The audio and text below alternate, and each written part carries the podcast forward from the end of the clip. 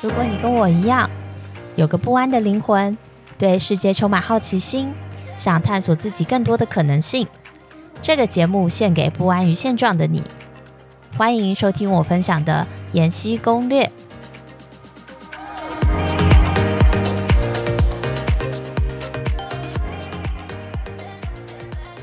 回应到西方的社会，优点就是你有很多下班时放的私人生活，你可以提前安排，不会是因为说今天临时专案要出来要赶，所以你必须要。在最后一刻做改，当然也会有例外的时候。可是以大部分状况来讲，公司都会尊重个人的安排。嗯，你只要提前讲，他不会去阻挡你请假，或者是阻挡你下班的时间。这个是绝对是有。缺点是什么？我觉得刚刚也稍微讲，最后职涯的发展都或多或少可能都跟语言有一些关系。不管你是在国外的任何地方工作，如果你是选择一个非母语的环境，如何与母语者做表现上去做一个公平的竞争，这件事情本身就是站在天平不同的地方。所以其实要把它变成一个可以公平的方式去竞争，其实是一个不太可能的事情。倒不是要说工作上会有天花板，倒没有要讲到这个部分。我只是要讲，有些时候用母语去想到的一些沟通方式跟概念的传达是非常自然的。可是当要转换成其他语言的时候，变成有多一层的翻译，而造成你可能就跟其他的同事之间有几秒钟误差，他可能比你先想到，也比你先讲出来。如果这个东西长期在发生的话，别人对你的第一印象跟你的工作感觉还是会跟其他母语者工作的时候会有一些不同，他还是会觉得你是一个可能比较会执行，你其实可能不是这样，你也想表达，只是你就是稍微慢了一点，你就是稍微再思考多一点。除了这个之外，就是在我现在所待的环境里面，我觉得个性是内向还是外向，也是有很大的不同的。在我所在的环境里面，外向者是普遍比较受重视的，但是就是现在也鼓吹要去听内向者的声音，那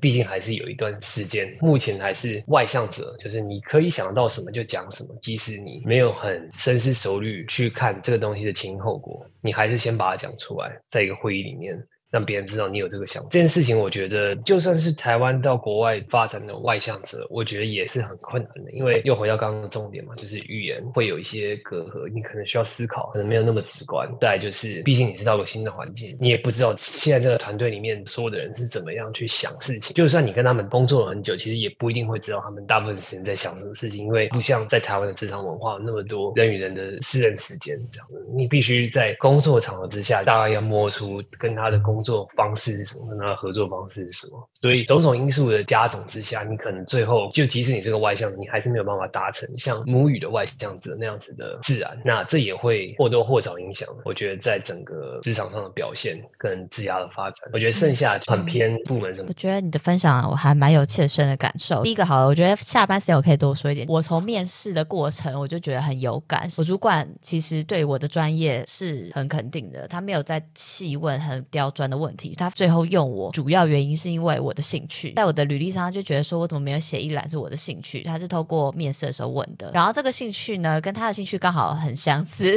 后来我几乎听了好几个人，他们在面试的时候，或者是在自我介绍的时候，其实很着重你这个人，就是你有什么很有趣的记忆点可以跟大家分享，或是你私下兴趣，你是喜欢做瑜伽、游泳还是滑雪？每个人都会让自己的生活很丰富。那这件事情不只是容易让人家在第一时时间记住你。更重要是，其实你在日后你们有很多的话题，比如说大家看的书、看的电影，然后去多少国家旅游。到现在每个礼拜的 one on one，我老板都很着重问我说，我上个周末去了哪里玩，做了什么有趣的事情，有没有多认识这个城市。或是告诉我更多欧洲在地人旅游的一个经验，反而不是真的说很在意，或是放百分之比如说九十的心力看我的工作表现。那我觉得这是一个很健康的状态，因为在台湾的工作环境比较不会正向鼓励你旅行，大家反而会觉得说怎么不花更多时间在工作上？包含小时候家庭的教育，可能父母也会觉得就是要很专心读书，你 even 有寒暑假去进修，专注着重在升学这条路。所以我觉得这是工作场域跟我。我之前念书，觉得背景上很大差异。另外一点就是你刚刚讲的有没有天花板，我觉得这真的是另外一回事。因为我有看过非母语台湾人在国外晋升到管理层，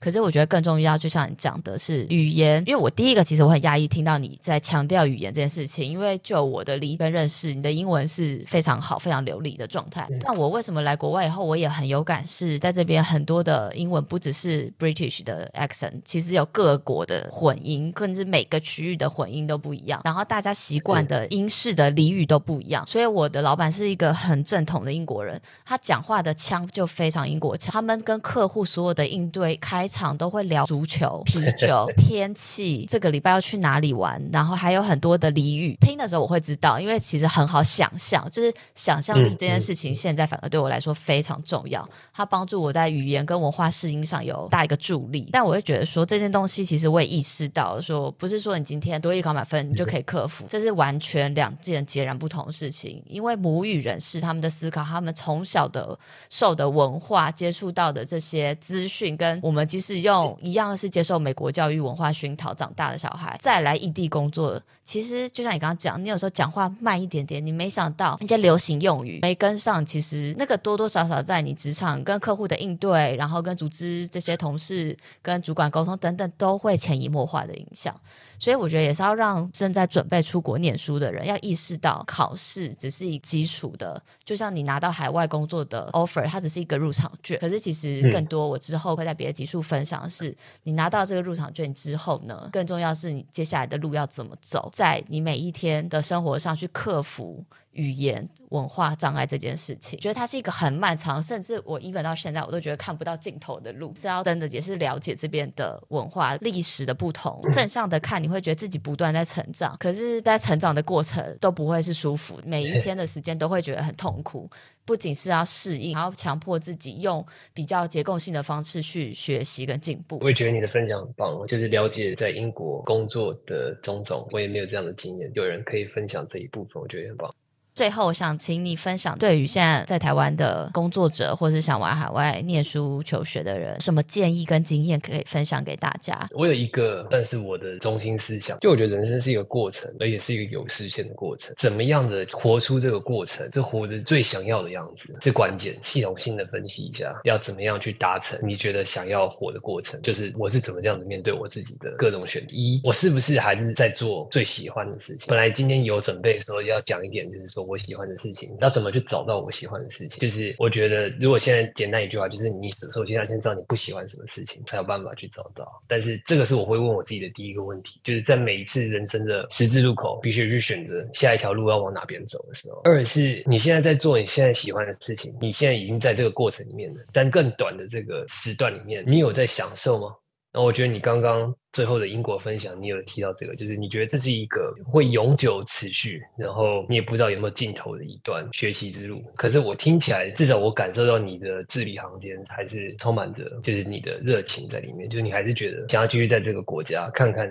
可以学到什么。那我觉得那个很重要，就是你要享受你在前往你喜欢的东西上的这个过程，即使那个结果可能不是你所预期的。我想要提出的第二个点的关键在于，你知道你喜欢什么，你设定了一个你想要达到的目标。可是你要准备，你不一定达到那个目标，可是你至少要享受在往那个目标的过程，全部都是你喜欢的，因为你知道你正在前往一条你有可能会达到你很喜欢的目标的这条路上。但是这个就是我觉得也是很关键的。第三个点就是你有没有尽全力？前面两个都确定之后，再往你很喜欢的东西前面前进，然后你也很享受这个前进的过程，你有没有尽全力？日后如果你回想有没有尽全力的一个指标，都是在往后的日子里面往回看的。如果你觉得你对有些东西有些遗憾，你是因为那个结果遗憾呢，还是因为你那个过程有遗憾？在我的经验里面，我往往会觉得，我其实常常是对结果遗憾的。我很久一段时间也都没有办法释怀，就是没有达到我想要的结果这件事情，这个状况所造成的遗憾。可是我后来有一天想通，就觉得其实对过程遗憾才是真正的遗憾，因为其实我们不一定会达到我们所有设下的目标，所有想要做的梦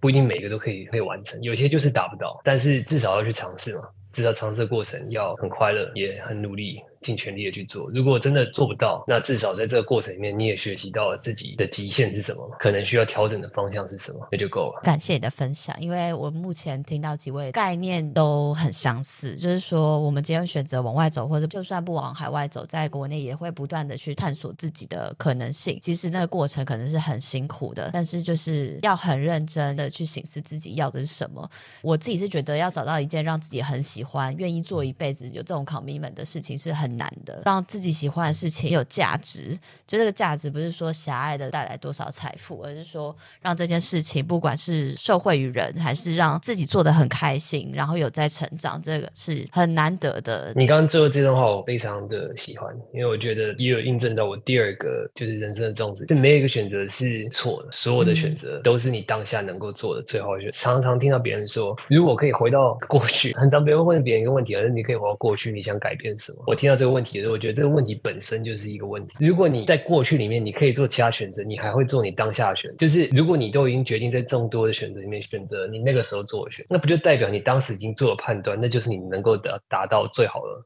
选择了吗？对，那你就算现在回到过去，又有什么改变呢？你又不是带着现在的财富、跟知识、跟地位回去，然后再用你现在的能力去做那个时候的选择，那当然会不一样啊。平常听到这个问题，我都不太回答，因为我觉得没有什么意义啊。因为我还是会做一样的选择，甚至我觉得比较极端的说法是，我如果当初没有做那个选择，我可能现在也不会在这里啊。每一个选择都有它存在的意义，对，每一个选择都是最好的选择。既然选择，就义无反顾的往前走啊，也没有必要后悔，没有必要去多想其他的东西。嗯嗯、这分享很有智慧，虽然最后这一段有点绕口，不晓得大家能够吸收多少。有一点工作经验，然后或是再回头看，就觉得这件事情是很有感的。今天很感谢 Johnson 的分享，期待我们下集见，拜拜。